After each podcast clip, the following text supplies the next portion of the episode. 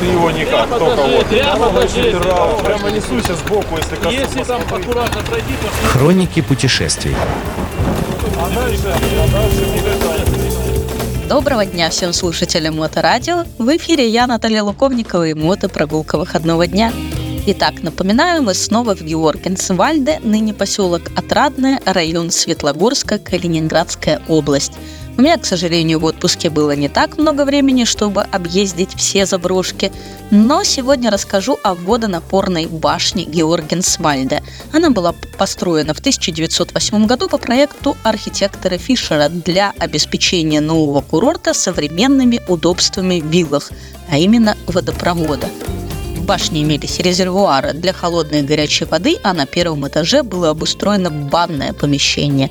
В верхней части водонапорной башни имелась закрытая смотровая площадка, на которую вела металлическая лестница, и, говорят, она неплохо сохранилась и до настоящего времени.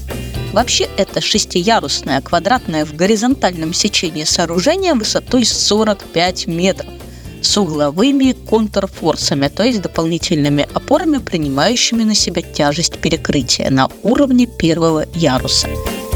Башня такая высокая, что вблизи не влезает в кадр, а издалека будет заслонена большими деревьями. Вообще же она находится на территории между домами частного сектора. Какие архитектурные особенности объекта с приметами неоготической стилистики модерна? Это лучковые стрельчатые арки ниша конных и дверных проемов и шпиль.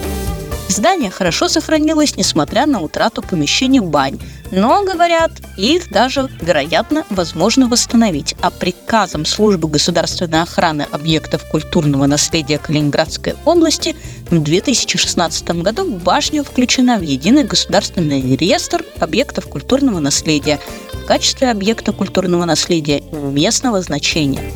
По крайней мере, сейчас доступ в башню обычным интересующимся закрыт, и полюбоваться ею можно только снаружи, но совершенно точно необходимо это сделать, особенно если вы вообще-то едете в Светлогорск.